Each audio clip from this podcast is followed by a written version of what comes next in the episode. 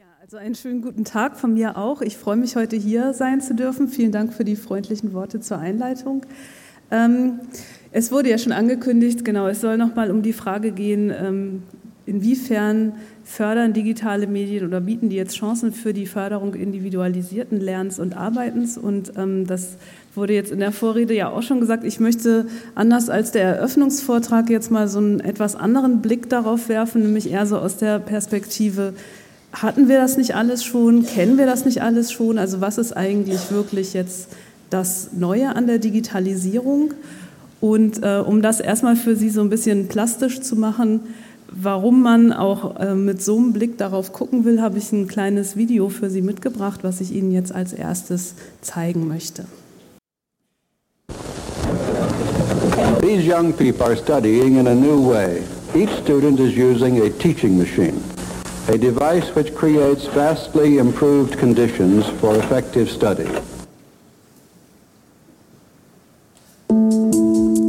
The big idea behind blended learning is combining online learning and brick and mortar schools with teachers where students can learn at their own pace so that they can optimize their individual learning. Another important advantage is that the student is free to move at his own pace. Blended learning can actually personalize for every student's individual needs to meet them where they are when they need it. We are doing students and ourselves a great disservice to assume they all learn in the same way. So we need something new, and that's blended learning. With techniques in which a whole class is forced to move forward together, the bright student wastes time, wasting, waiting for others to catch up. And the slow student, who may not be inferior in any other respect, is forced to go too fast. A student who is learning by machine moves at the rate which is most effective for him. When you walk into a blended learning school, what you'll see is small groups of students off with their computers working away on online learning programs. The teacher has the opportunity to look at data in the moment, in the minute, to know where our kids are immediately, informs instruction in the next period or the next morning. In a regular classroom, it might take a week for you to get your test back. I can take a test twice in one class, get my feedback almost instantly, and figure out what I need to improve on. You can see your progress, what you need to work on. It tells us our grades like that. As soon as the student has written his response, he operates the machine and learns immediately whether he is right or wrong. This is a great improvement over the system in which papers are corrected by a teacher, where the student must wait perhaps till another day to learn whether or not what he has written is right. We need to rethink education. The opportunity to harness the power of technology to personalize for every student is just an opportunity that we cannot miss. It's transforming the way we teach. Independence is really the game changer. You can challenge yourself. I've never seen my daughter this excited about learning. This is 21st century learning. Yeah, also this is 21st century learning. Ist es 50er Jahre Lernen, was ist passiert seit 1954, der Erfindung der Teaching Machines durch B.F. Skinner.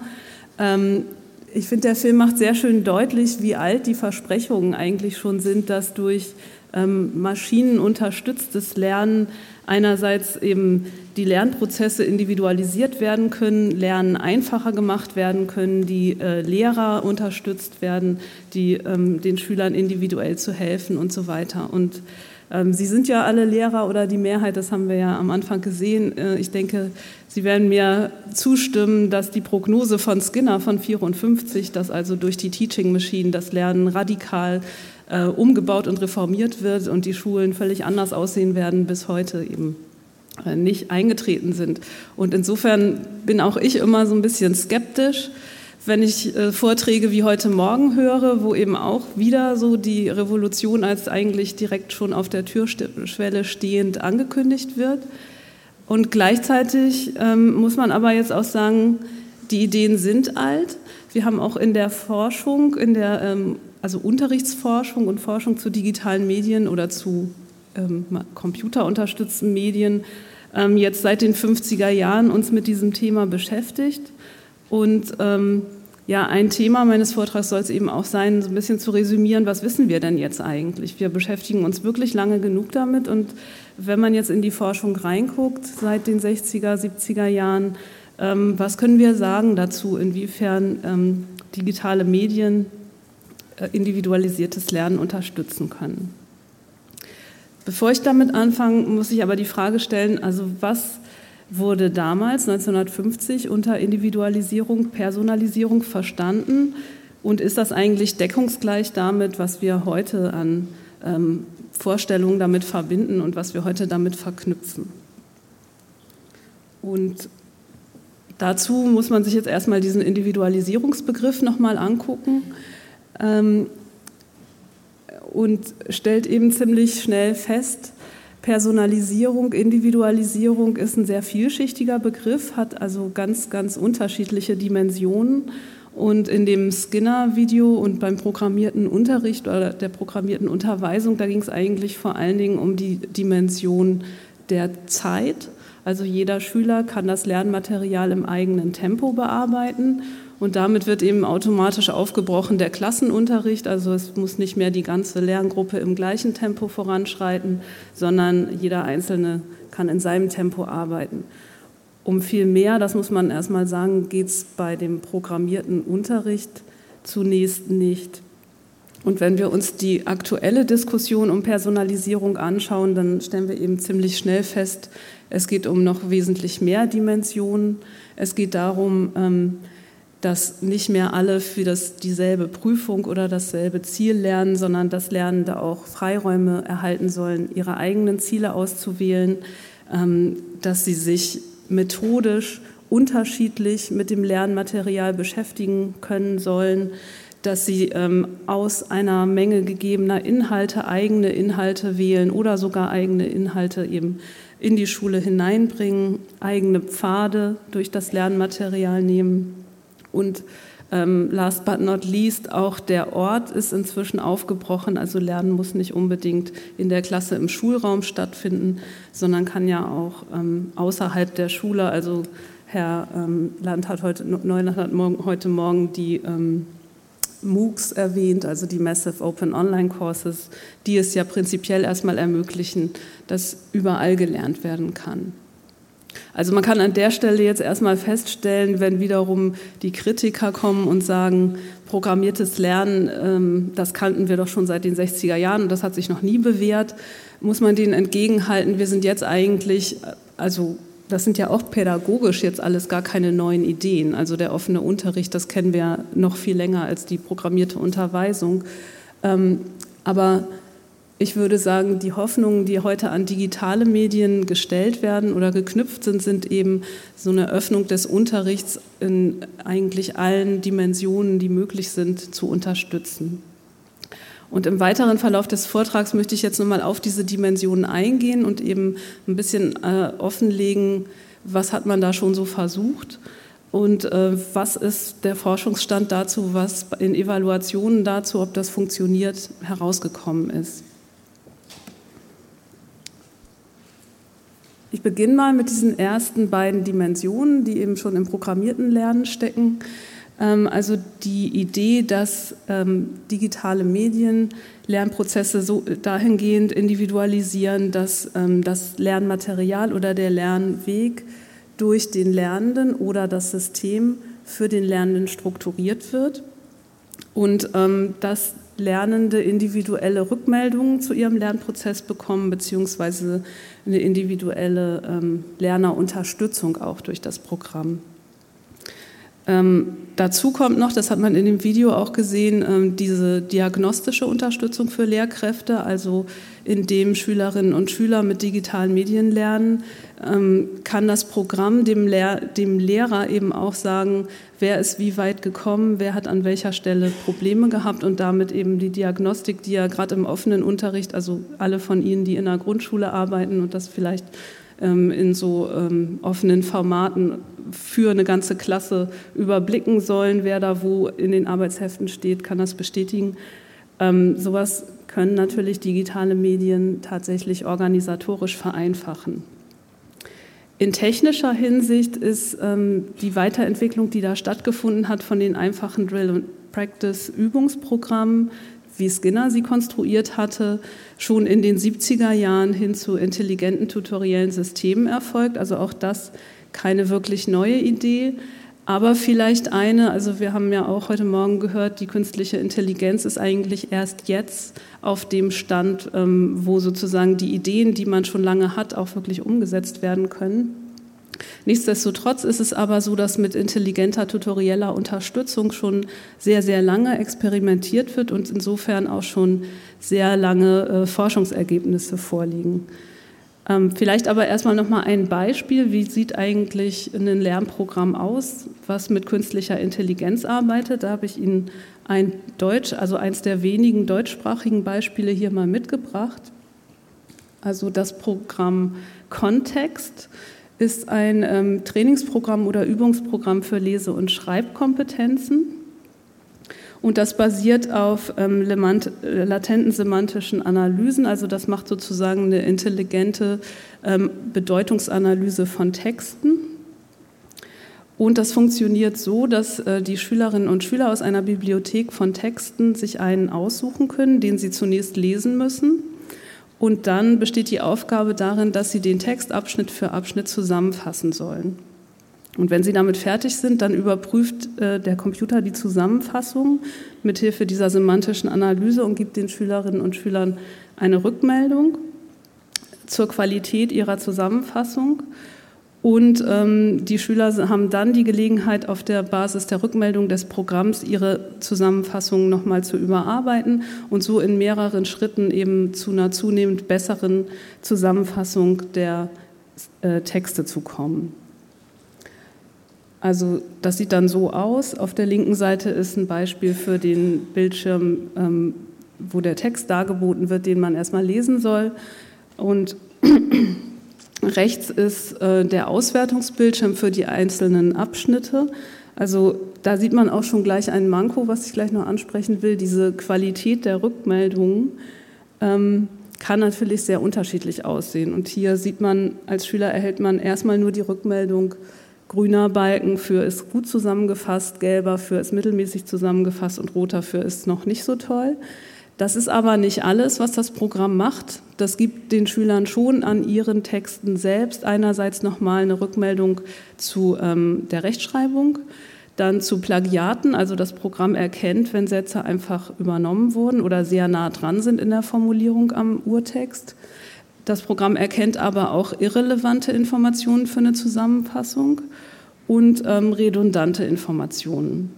Und mithilfe dieser Rückmeldung kann der Schüler dann eben oder die Schülerin das, den selbstgeschriebenen Text überarbeiten. Das Programm wurde ähm, evaluiert mit einer sechsten oder mit mehreren sechsten Hauptschulklassen, die über ein ganzes Schuljahr damit gearbeitet haben, jeweils eine Stunde in der Woche.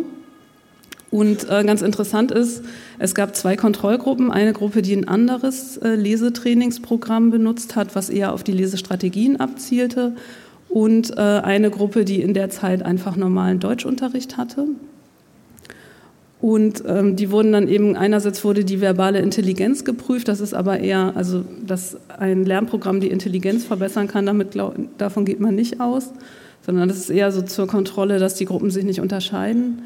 Die Leseflüssigkeit, das Lesestrategiewissen und ähm, das Leseverständnis. Und äh, im Ergebnis hat sich gezeigt, also die dunkelgraue äh, Säule, das sind die Schülerinnen, die mit diesem intelligenten Programm gearbeitet hatten, mit Kontext, dass ähm, diese Gruppe in allen Bereichen besser war als die Kontrollgruppe, die in der Zeit normalen Deutschunterricht hatte. Und ähm, selbst bei dem Lesestrategiewissen war jetzt das Programm, was auf die Lesestrategien abzielte, nicht signifikant besser als ähm, dieses Programm. Also das ist jetzt mal ein Beispiel dafür, es gibt diese Programme, sie werden teilweise evaluiert und in der Regel kann ich jetzt sagen, ähm, werden sie eigentlich auch positiv evaluiert.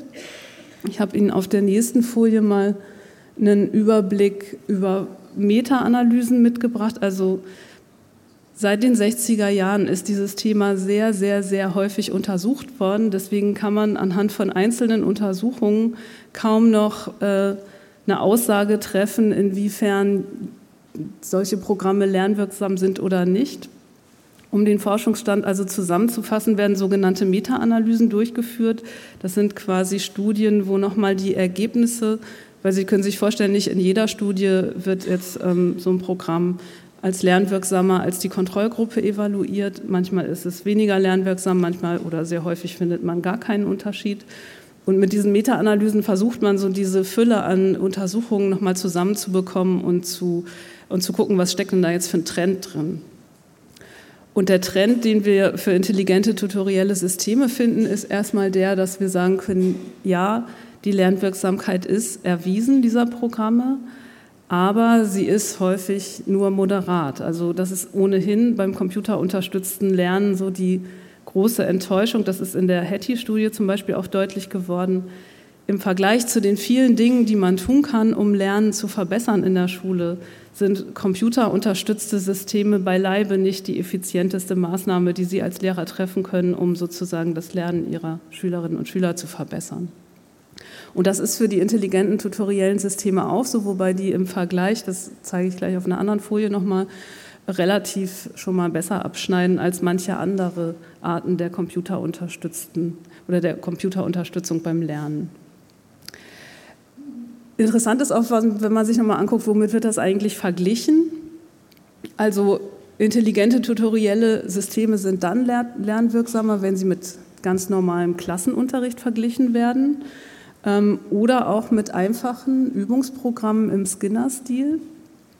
Sie sind aber nicht lernwirksamer, wenn ich sie mit einem menschlichen Einzeltutoring vergleiche. Und sie sind auch nicht lernwirksamer im Vergleich zum Unterricht, wo sozusagen bewusst Gruppenarbeitsphasen auch eingesetzt wurden oder Kleingruppenunterricht, der eben dann auch auf so eine individuellere Förderung abzielte. Andererseits kann man aber wieder sagen, es ist nicht abhängig vom Fach. Also es gibt nicht bestimmte Fächer, wo es besser funktioniert als andere. Und es ist auch nicht erwiesen, dass es für eine bestimmte Altersgruppe besonders effektiv ist. Ähm, mir scheint es so zu sein, äh, dass also ja über verschiedene Studien hinweg leistungsschwache Schüler eigentlich weniger profitieren als leistungsstarke. Das ist so ein Thema, da gehe ich jetzt nicht so drauf ein, sonst komme ich hier mit der Zeit nicht klar, aber das können wir vielleicht nachher nochmal in der Diskussion vertiefen, warum das so sein könnte. Also ich habe da schon Hypothesen dazu, aber die spare ich mir jetzt mal auf für später. Also wenn man äh, zusammenfasst zu den intelligenten tutoriellen Systemen, kann man sagen, dass sie sich zwar für individuelle Lernförderung als effektiv erwiesen haben. So, und jetzt gibt es noch einen Aber. Das erste Aber ist, in der Regel sind solche Programme nur für sehr, sehr eng umgrenzte Fähigkeiten und Fertigkeiten gemacht. Also genau wie dieses Programm Kontext, das ist genau für diese eine Sache, ähm, Texte zusammenfassen, wobei das ja dadurch das Leseverständnis eine relativ breite Fähigkeit ist, sogar noch ein Beispiel ist für einen, also für eine sozusagen recht allgemeine Kompetenz, die damit gefördert wird. Ähm, viele andere Programme sind noch für viel enger umgrenzte Wissensbereiche, häufig aus dem Bereich der Mathematik oder Informatik. Ähm, das habe ich am Beispiel von Kontext schon so ein bisschen gezeigt, dass die Variabilität oder Flexibilität der Rückmeldungen häufig sehr eingeschränkt ist. Also man darf sich das bisher nicht so vorstellen, dass so ein Programm tatsächlich das also Unterstützungsverhalten, was Sie als Lehrkraft an den Tag legen, wenn Sie einem Schüler helfen, wirklich nachbauen kann. Ein weiteres Manko für uns hier in Deutschland ist, dass die große, große Mehrheit der Programme im angloamerikanischen Raum entwickelt worden ist. Das heißt, wir haben eigentlich fast nur englische Programme und nur sehr, sehr wenig deutsche Programme für den Schulbereich. Und es wird eben jetzt sehr viel spekuliert über ähm, das Potenzial von Learning Analytics oder Educational Data Mining. Also ich muss sagen, ich habe bis jetzt noch nichts Überzeugendes gesehen, aber ich lasse mich gerne äh, von etwas anderem überzeugen. Und wie gesagt, vielleicht stehen wir ja gerade so an der Stelle, wo diese Exponentialkurve dann so nach oben schießt. So, dann komme ich noch mal zu den weiteren Dimensionen. Ähm, das ist jetzt sozusagen nochmal Personalisierung ganz anders gedacht, nämlich nicht äh, sozusagen aus der Perspektive, da ist jetzt der Computer und der übernimmt sozusagen den Job eines Lehrers, indem er dem Schüler kleinteilig und individuell vorstrukturiert ähm, das Material gibt. Ähm, digitale Medien können ja Personalisierung auch dadurch unterstützen. Und ich würde sagen, das ist das, was in den meisten Klassenräumen bisher auch schon passiert oder was viel, viel häufiger passiert als dieser erste Fall, nämlich dass Lehrerinnen und Lehrer solche nutzen, um Freiräume zu eröffnen. Also Freiräume in äh, ganz verschiedenen Hinsichten. Ähm, Freiräume bezüglich der Inhalte, der methodischen Ausgestaltung und so weiter. Mm. Und wo liegt das Potenzial digitaler Medien hier? Ähm, was viel diskutiert sind, wird, sind einerseits explorative Lernumgebungen, also Simulationen beispielsweise, in denen die Schüler ausprobieren können, ähm, was passiert, wenn man bestimmte Parameter ändert. Ähm, oder Digital Game-Based Learning haben wir ja jetzt hier im Verlaufe der Tagung auch schon einiges drüber gehört. Cognitive Tools, da zeige ich auch gleich nochmal ein Beispiel. Das sind eben Werkzeuge, mit denen Schülerinnen und Schüler sich Probleme erschließen können. Und ähm, diese Programme alle, wie auch das Internet generell oder eben soziale ähm, Netzwerke, Plattformen, können eingesetzt werden, vor allen Dingen in der Form des ähm, Projektunterrichts. Und das passiert ja auch schon ganz lange in Deutschland und auch international. Aber ähm, auch hier möchte ich jetzt erstmal ein paar Beispiele zeigen und dann wieder nochmal darauf kommen, in Evaluation eben solcher Nutzung digitaler Medien, was hat sich da gezeigt, äh, worauf kommt es eigentlich an, was ist wichtig. Ein schönes Beispiel für ein Digital Game, was ich gefunden habe, leider aber auch nur auf Englisch, das ist das Spiel äh, Crystal Island. Ähm, das äh, von der North Carolina, Carolina State University entwickelt wird. Das ist ein Spiel zum Thema Mikrobiologie, wo ähm, die Schülerinnen und Schüler in die Rolle eines Wissenschaftlers schlüpfen, der auf einer Insel herausfinden muss, an welcher Krankheit die Bewohner dort gestorben sind und dann eben sich damit beschäftigen muss, was war das für ein Krankheitserreger, war es ein Bakterium, war es ein Virus, woran erkennt man eigentlich überhaupt oder was ist der Unterschied zwischen beiden, wie kann man solche erkennen und so weiter. Also das ist aber so ein ganz typisches Beispiel für ein Digital Game, wo eben ähm, der Lerngegenstand in so eine komplexe Spielhandlung eingebunden ist. Kann man sich, wen das interessiert, umsonst runterladen. Also es ist frei verfügbar. Ähm, nur wie gesagt, ähm, man muss Englisch dafür sprechen können. Ein anderes Beispiel für ein Cognitive Tool, das kennen sicherlich viele von Ihnen auch, die Mathematik unterrichten, das ist das Programm GeoGebra. Also das ist eine Software, mit der man ähm, dynamische Geometrie ähm, visualisieren kann und eben auch ähm, algebraische Funktionen anzeigen und manipulieren kann. Und ähm, ja, also das ist eben wirklich ein, ein Werkzeugprogramm. Das ist kein Programm, was jetzt in irgendeiner Weise einen Lerngegenstand vorstrukturiert und abgearbeitet wird, sondern das ist einfach ein sehr mächtiges Tool, ähm, um also ja, Geometrie und Algebra zu verbinden. Und äh, da haben einerseits Sie als Lehrer unheimlich viele Möglichkeiten, damit Aufgaben für die Schülerinnen und Schüler zu gestalten und zu konstruieren. Oder eben die Schülerinnen und Schüler können auch selber ähm, mit diesem Programm experimentieren. Also zum Beispiel in der unteren Grafik sieht man, man kann so Schieberegler an, äh, einrichten, die dann die verschiedenen Parameter einer Funktion darstellen. Und indem man jetzt an, an diesen Schiebereglern zieht, würde sich die Parabel entsprechend verändern, also öffnen oder herumwandern auf dem Blatt. Also so, dass man einfach sieht, was das eigentlich bedeutet, wenn ein Wert in einer Gleichung verändert wird. Und als letztes Beispiel ähm, für digitale Medien im Projektunterricht möchte ich hier auch eins zeigen, was schon fast klassisch zu nennen ist. Das Projekt ähm, Journey North aus den USA in Deutschland adaptiert als Tulpengarten ist äh, ein Projekt, was sozusagen äh, Geolo Geo geografische und biologische und Klimadaten verknüpft und das Ganze auch nicht nur im digitalen Raum, sondern auch im realen Raum. Also im Projekt Tulpengarten beteiligen sich Schulklassen, indem sie im Herbst in ihren Schulgärten Tulpen pflanzen und dann ähm, im Frühjahr anfangen, einerseits die klimatischen ähm, Bedingungen in ihren, also an ihren Standorten zu dokumentieren und das Wachstum der Tulpen eben auch. Und das wird in eine gemeinsame Datenbank eingespeist für äh, alle Teilnehmer und Teilnehmerinnen des Projekts und kann dann eben im Unterricht verwendet werden, um Zusammenhänge zwischen geografischer Lage, klimatischen Bedingungen und Wachstum von Pflanzen zu ähm, erforschen. Und natürlich werden dazu dann auch noch Bilder gemacht von den Pflanzen und hochgeladen und ähm, genau die Teilnehmerschulen bekommen dann so ein Zertifikat für das Mitmachen. Journey North hat noch ganz viele andere Projekte zu Wanderungsbewegungen von äh, Zugvögeln oder von diesen äh, Monarchschmetterlingen, die in, also immer vom Norden der USA in, an, an der Küste entlang bis nach Südamerika runterwandern und wieder hoch.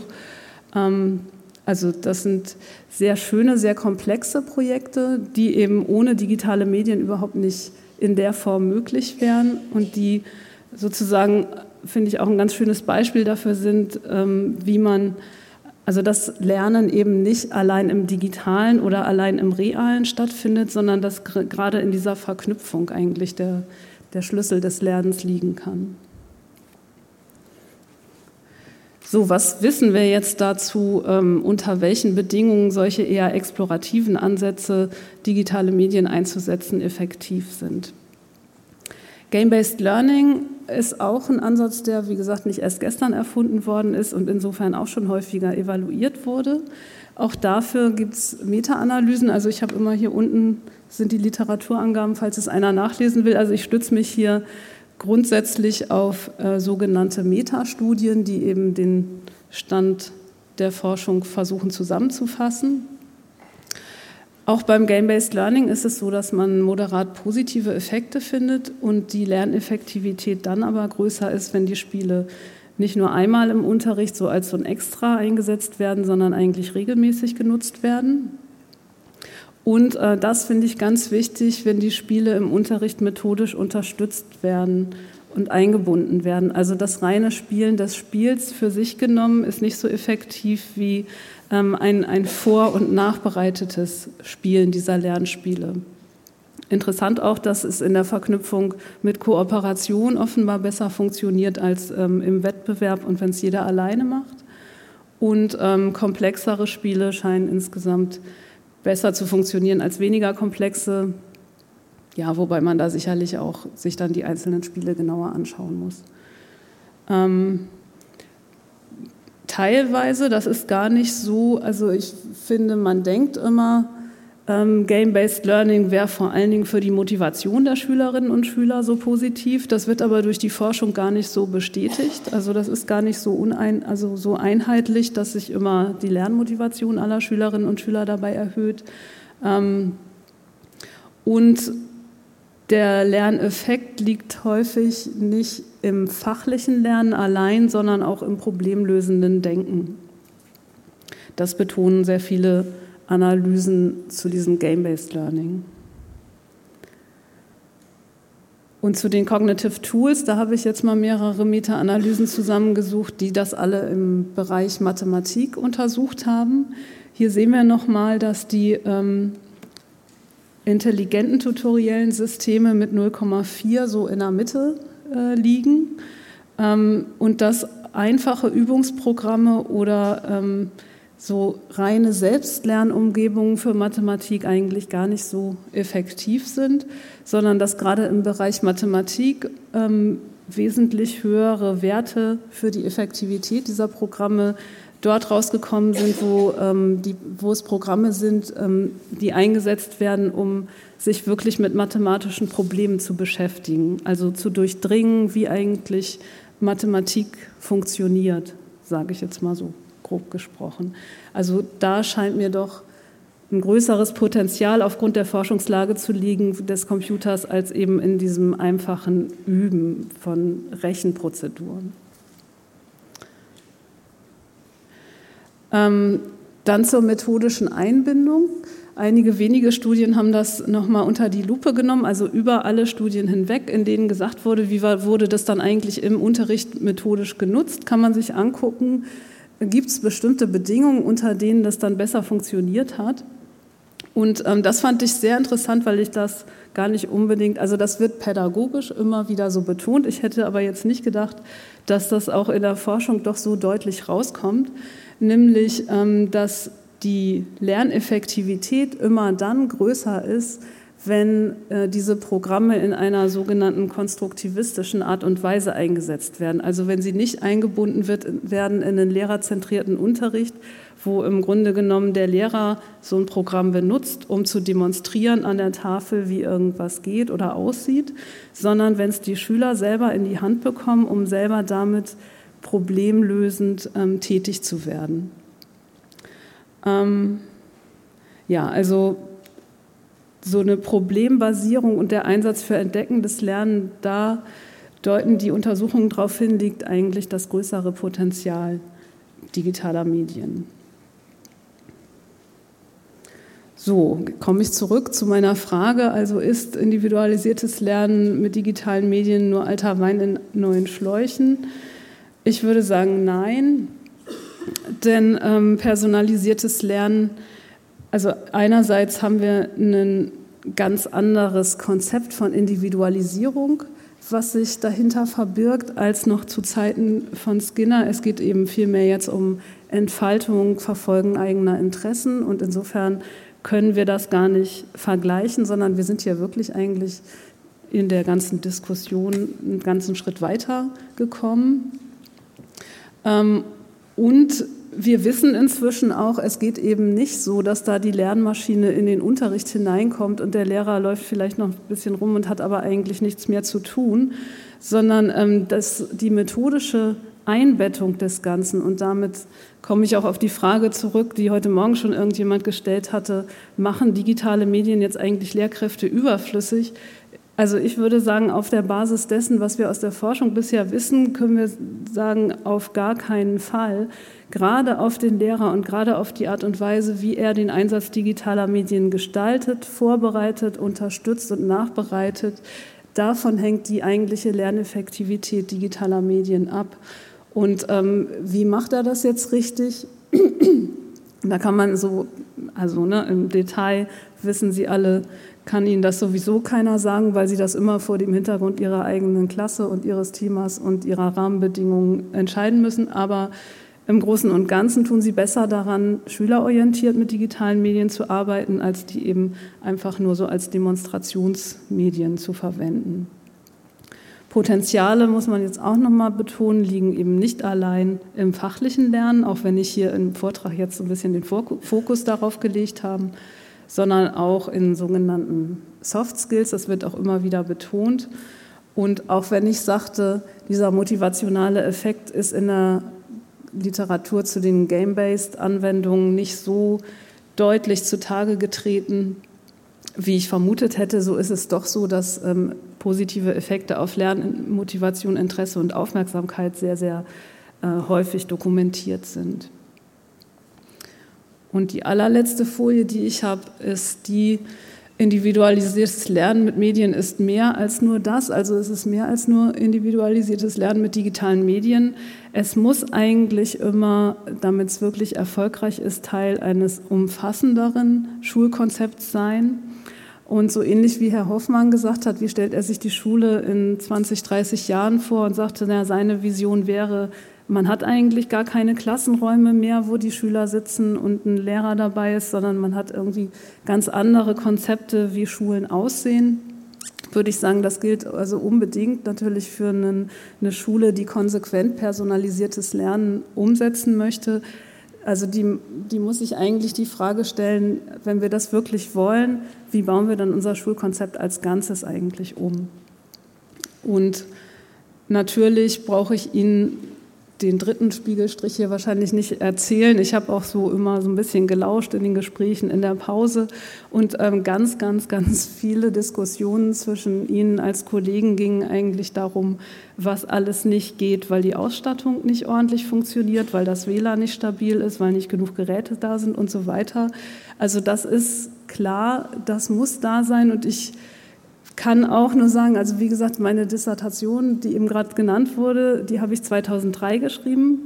Für die habe ich Forschungsliteratur recherchieren müssen aus den 80er Jahren und äh, kann sagen, schon damals wussten wir das, dass die, das Fundament und die Grundlage von Digitalisierung in der Schule eine funktionierende Ausstattung und persönlich, also ein funktionierender technischer und pädagogischer Support ist. Von Seiten der Universitäten und der Forscher betonen wir das auch und schreiben das in jeden Evaluationsbericht, den wir schreiben, rein. Warum es in der Bildungspolitik nicht ankommt, ist mir schleierhaft, aber wir arbeiten alle weiter dran und ich denke, ähm, so Veranstaltungen wie diese machen ja vielleicht auch nochmal darauf aufmerksam, hier sind Leute, die wollen das und die brauchen aber dafür auch die entsprechenden Rahmenbedingungen. Ja, damit bin ich am Ende. Vielen Dank für Ihr Interesse.